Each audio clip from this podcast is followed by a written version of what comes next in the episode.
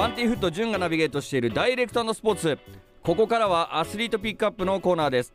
今回のスペシャルゲストはキックボクサーの奥山正人選手です。よろしくお願いいたします。お願いします。奥山選手はじめまして。はじめまして。実はですね初めましてではないんですけどあのー奥山選手がね所属している大石ジムに通わせていただいてましてあのー2週間前ぐらいに一度お会いしてるんですけど僕が自分の素性を明かしてないので多分わからないと思いますが僕の左フックの角度がちょっと低いっていうのをあの指摘いただきましてですね。はい奥山選手に教えてもらってたんですよ。全然覚えてないですいやけど。全然覚えてないですよね。なんで今度大石ジム行った際はちょっと左フックの角度もう一回見てもらいたいなっていうふうに思ってます本当に。よろしくお願いします。はい。ああとですね、えー奥山選手の試合を僕リングサイドから実況させてもらったこともあるんですよえー、大和哲也選手が所属する、あのーあはい。大和祭り50周年あったじゃないですか。判定で語られてたと思うんですけどあの時ですねリングサイドに僕と k 1の佐藤義弘選手が。ライブ配信してたんですけどその時の実況と解説を佐藤君と僕でやってたんですよね。えー、なんでもう本当間近で奥山選手の試合見てるんですよ。すごい試合でしたもんね本当に。そうですね。もう、一番今まででも打ち合いがすごい試合でしもうなんか本当激しい打ち合いじゃないですけど最後首相撲のまま倒れて終わりましたもんねた。ちょっと疲れちゃって。そうですよね はいっていうぐらい激しい試合で僕あの時初めてそのリングサイドで試合見させてもらったんですよ。でもう奥山選手の汗とかそのやっぱ殴ったりとかすると汗が飛び散るじゃないですかそういうのもね至近距離で感じさせてもらったのがあの大会だったんですよねえー、それは、はいありがとうございます。なんで初めましてというもののあの僕的にはちょっと親近感があるんでこのねインタビューをきっかけにはい。あの仲を深めていきたいななんていうふうに思ってますけども あの奥山選手現在18歳、はい。えーこの春高校を卒業されたばかりということで、はいまあ、10代でキックボクシングやられててまずこの格闘技に出会ったのっていつ頃なんですか？えっと、僕は最初やり始めたのが、柔道なんですよ、あそうなんですね。で、幼稚園の年中から柔道をやり始めて、はい。で、キックボクシング自体は、小学校の5年生からはいそこから柔道とキックボクシングを両方やりながらって感じで、で、一回キックボクシングをやめてるんですよね。はい。また高2からキックボクシングを大石ジムでやり始めたって感じで、そういうことですね。はい。でまず柔道結構もうほんと小さい時からやってたということでこのね、はい。柔道からまずキックボクシング一回やるにあたって、はい。なんでこのキックをやろうと思ったんですか？えっと、僕が6人兄弟で、はい。上の兄弟の人がもう全員キックボクシングをやっててあ、もう格闘一家なんですね。そうですね。へで、その流れでやり始めたって感じ。で。えーその最初キックをやるにあたってやっぱ面白いと思ったんですか？いや、もう最初は本当にキックボクシングが嫌いで、はもう行きたくなかったんですよ、練習に。うんうんで、もういやいややらせられて、うんうんまあ本当に面白いなと思い始めたのが、本当にもう中学校の最後らへんでうんうんですね。えーそれはやっぱりそのキックボクシング、まあ、柔道と違って例えばその打撃が痛いとか練習がきついとか、やっぱそういうことですか？まあそうです、もう痛いのが。痛い。で、でも柔道もなんかめちゃくちゃ痛い印象あるんですけどやっぱ柔道よりキックの方が痛いですか？まあそうですね、直接もう打撃がうん。あそうか。大攻撃があるんで、畳の上に投げられるよりもやっぱり蹴られたり殴られたりする方が痛い。そうですね、もう柔道は慣れました。ああそういうことね じゃあそのあの一回やめたっていうのは、まあはい。なんかちょっと面白くなくなっちゃってやめたっていうことですか？その違うジムに通ってて、うん。で中学校になってからその最後の柔道の大会があるっていうあれで、はい。それでキックボクシングを一回やめて柔道と受験勉強に集中するって感じでやめましそこからまたキックボクシングをやりへ始めたということで、まあ、それが今所属している大石ジム。そうです。がまたキックをやり始めたもう一回再びやろうと思ったのは何だったんですか？お兄ちゃんがプロでやってて、うん。それをとちっちゃい時から見てたんで、はい。まあ、それもきっかけっていうか、追いかけたって感じですかね。ちなみにお兄様は今も現役でプロの格闘家として、一応やってます。えなんかその団体とかってシュートボクシング。あやっぱあの奥山選手って奥山正人選手のお兄さんなんですねあ、そうです。あそうなんだっていうか兄弟揃ってイケメンですよねいやいや、そんなことない。いや本当思いましたもんこれ兄弟なのかなと思ったんですよ僕本当格闘技大好きではい。本当あらゆる団体のその試合を今だったらライブ配信とか、まあ、YouTube とかでチェックできるじゃないですか、で奥山正人選手で調べさせてもらった時にあれこれ兄弟なのかなっていうおにお兄様らしき方の、あのー試合を何回も見たことあってそれがシュートボクシングだったんで合ってたんですね、そうですね。へー結構知ってって言われます。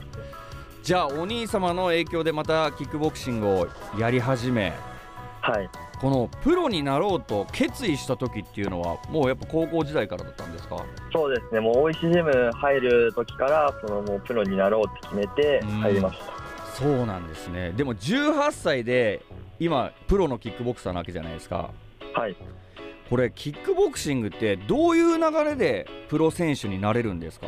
と選手それぞれだと思うんですけど、はいまあ、ジムの代表に認めてもらう感じで、うん。プロの試合に出させてもらってって感じです。ああそうなんですね。じゃあはい。あの奥山選手はそのプロになる前に何戦かキックボクシングのアマチュアの試合とかに出て結果を出してからのプロっていう感じですか？アマチュアでは、大石ジムに入ってから1回しか試合してなくて、でその1回で勝って、はい大石ジムでプロになったって感じなんで、アマチュアの成績は多くない。あそうなんですね、はでもこのねプロになるきっかけもちろんそのシュートボクシング現役のねお兄様がいるっていうのもあったと思うんですけど、そのはいキックボクシングを始めた当初そのお兄さん以外に憧れた選手とかいたんですか？まあ、よく見てた選手は、栗焼翔吾選手。はいっていう選手なんですけど、まあ、そうですね、そのくらいで、うん。まあ、特に憧れたっていう選手はいなくて、はい。お兄さんがずっとやってて、それを追いかけたって感じなんで、でもそこはもうシュートボクシングではなくキックボクシングなんですね。そうですね、でももうちっちゃい時からシュートボクシング出るのかなとは思ってましえーそのシュートボクシングとキックボクシングってた。はい、結構ルールも全然違うじゃないですか。シュートボクシングは投げとかもありですもんねそうですね、投げと首相撲と。もうありですよありまねすね。でもキックボクシングの中でもその首相撲がダメとか肘がダメとかあると思うんですけど奥山選手はルール的にはそのキックボクシングでの試合が多いんですか今は？そうですね、今はキックボクシングが多い。うーん。この近あの最近で言うと3月にはそのディープキックにはい出場し、レフェリーストップで勝利ということで奥山選手現在プロ成績が4戦4勝 3KO、それこそディープキック以外には大和さんの50周年記念祭での試合であったりとか他にも何か違う団体での試合とかあったんですか？もう2戦が、1戦が S バトルっていう大会と、はい。あとはディープ浜松っていうはい。浜松でやった大会です。そのプロのデビュー戦はい。っていうのは今でも絶対に覚えていると思うんですけどプロへの一歩デビュー戦はどんな気持ちで臨みましたか？すごい緊張はしたんですけど、はい。すぐに上がったらやってやるぞって感じで、うんうんうん。そうですね、倒す気でいきました。今はそのディープキックという団体が主で試合をやられてると思うんですがはい、これからどういう形でそのステップアップしていきたいっていう目標とかってあったりとかするんですか？まあ、いずれはチャンピオンになりなろうとは思ってます。なりたいな。ディープキックでまずはチャンピオンそうですね、日本チャンピオンを取ってう、んまずは結果を残していきたい。やっぱこういうディープキックでチャンピオンになるとまたさらにその違う団体との戦いであったりとかはい、あの大石ジムに、えー所属している、まあ、奥山選手の先輩である大崎幸輝選手であったり大崎和樹選手、まあ、小川翔選手などいると思うんですけども、はい、まあ、ライジンであったりライズで活躍してるじゃないですか。はい、やっぱり奥山選手も最終的にはそこに行ったりとか K1 とかっていうところも目指してるんですか？そうですね、そのまあ、先輩もライズとライジンに出てるので、まあ、僕もいずれはそこに出て活躍していきたいなとは思ってます。でもなんか奥山選手とかも雷神とか出そうじゃないです？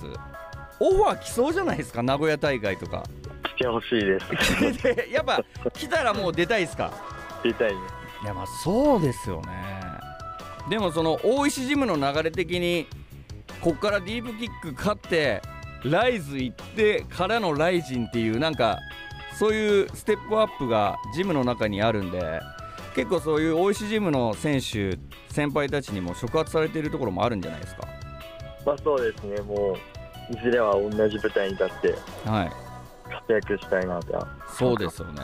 いやだからそれこそ僕がこの前初めてそのフックの角度を奥山選手に教えてもらってた時に僕自分の練習が終わった後奥山選手がリングで、あのー小川翔選手だったり大石俊介さんにその指導してもらってるのを見てたんですよはい。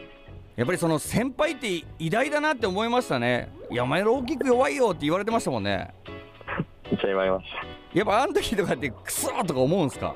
た。いや、もうなんかもう自分がこんなにできないものなのかっていう、悔しいですね。やっぱりその小川選手、大崎幸輝、和樹、大崎兄弟、やっぱ強いですか、奥山選手から見て。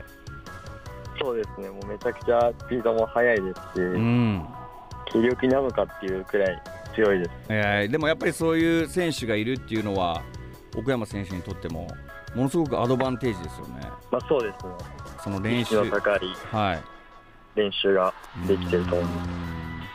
またちょっと、あのー今回ですねお時間が来てしまいましたのでこの大石ジムでの練習であったり、まあ、はい。その先輩である、あの選手たちの話とかもちょっと次週聞かせていただきたいです。よろしくお願いいたします。はい、お願いします。今週のアスリートピックアップはですねキックボクサーの奥山正人選手でした。来週もよろしくお願いいたします。はい、お願いします。